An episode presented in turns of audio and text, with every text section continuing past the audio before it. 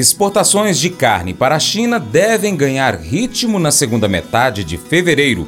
Vamos falar sobre isso, mas quero te convidar a acompanhar o nosso conteúdo em nosso site paracaturural.com. Cadastra seu e-mail. Se preferir, coloque o nosso site como página inicial no seu navegador favorito. Abraço. Mercado Pecuário Após iniciar o mês de janeiro acima de 252 reais a arroba, o indicador do boi gordo CPEB3 encerrou o mês com a queda acumulada de 2,9%, fechando na quarta-feira 31 a 245 reais, segundo pesquisadores do CPEA. As escalas de abate relativamente alongadas têm pressionado as cotações da arroba, sobretudo para animais destinados ao abastecimento do mercado interno.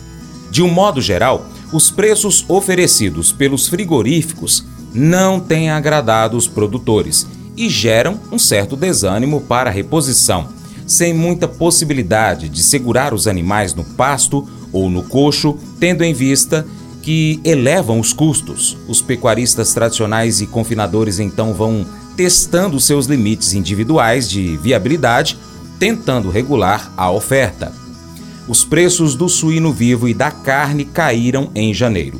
Segundo pesquisadores do CEPE, as quedas foram resultado do baixo ritmo de exportação dessa proteína e da demanda interna enfraquecida. Nos primeiros 19 dias úteis de janeiro, a média diária de carne suína embarcada foi de 3,7 mil toneladas, significativos 22,7% abaixo do desempenho apresentado em dezembro de 2023, segundo a CSEX. No mercado doméstico, as vendas fracas estiveram atreladas ao menor poder de compra da população em fim de mês, ao recesso escolar e também à oferta elevada de suínos. O Vlamir Brandalize comenta o mercado do boi, do frango e do suíno. Um fator importante que pode impulsionar os embarques no decorrer de fevereiro foi comentado por ele a China tem prometido grandes investimentos para impulsionar a economia a partir do Ano Novo Chinês, comemorado em 10 de fevereiro próximo. Isso influencia diretamente na importação de mercadorias, entre elas a carne. O país asiático é um dos maiores importadores da proteína brasileira e pode intensificar as compras na segunda metade de fevereiro. E o mercado das carnes, mercado das carnes, temos aí o mercado do boi esperando aí os números finais das exportações, que provavelmente vão andar aí raspando aí a casa das 175, perto de 178 mil toneladas nesse mês de janeiro. O ano passado, em janeiro, foram 160,2 mil toneladas. O boi também crescendo forte, é um ano do boi, provavelmente, na exportação. Há muito espaço no mercado internacional. Há uma expectativa que depois do ano novo lunar, os chineses voltem aí é, com investimentos, com a volta para tentar ativar a economia chinesa, sair do marasma, né, justamente em função de que nessa semana tivemos a notícia do pedido de falência aí da, da grande empreiteira, a maior construtora que era do mundo aí, Evergrande, que virou pequena e automaticamente o governo chinês vai ter que trazer credibilidade aí para frente e vai ter que estimular o setor, vai ter que assumir aí com novos empréstimos aí para trazer as obras que foram paradas para atender os seus compradores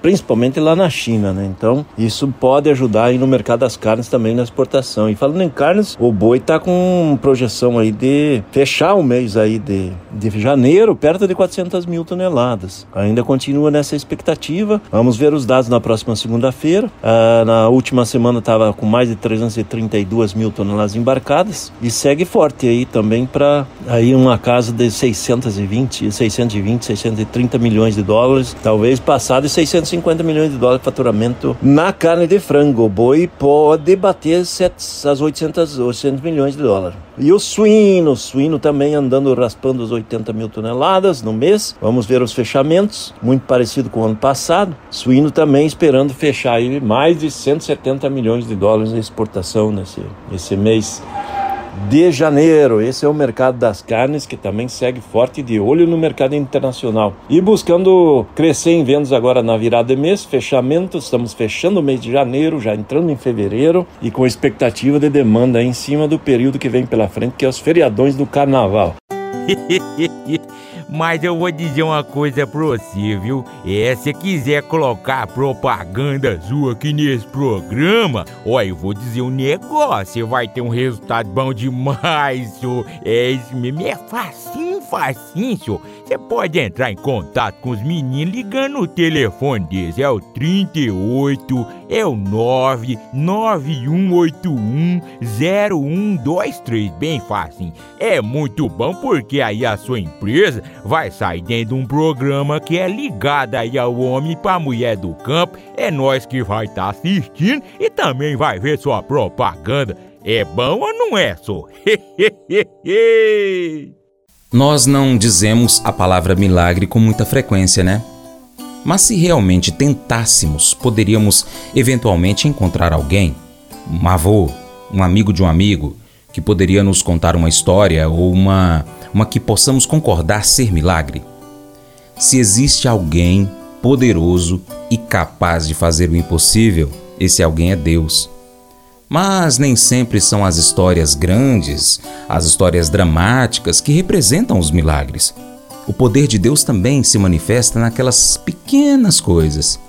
Vamos fazer o seguinte: vou te fazer um desafio. Passe as próximas 24 horas com seus olhos bem abertos. Procure a bondade de Deus em todos os lugares. Quando você encontrar, agradeça a Deus por isso. Que tal pedir, por exemplo, uma pessoa idosa de sua confiança, para poder te contar uma, uma maneira pela qual Deus mostrou o seu poder e milagroso, o poder milagroso de Deus na sua, na sua vida. Vamos fazer assim?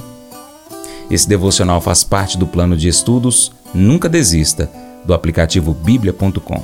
Assim a gente finaliza e te deseja todas as bênçãos de Deus na sua vida. Muito obrigado. Tchau, tchau.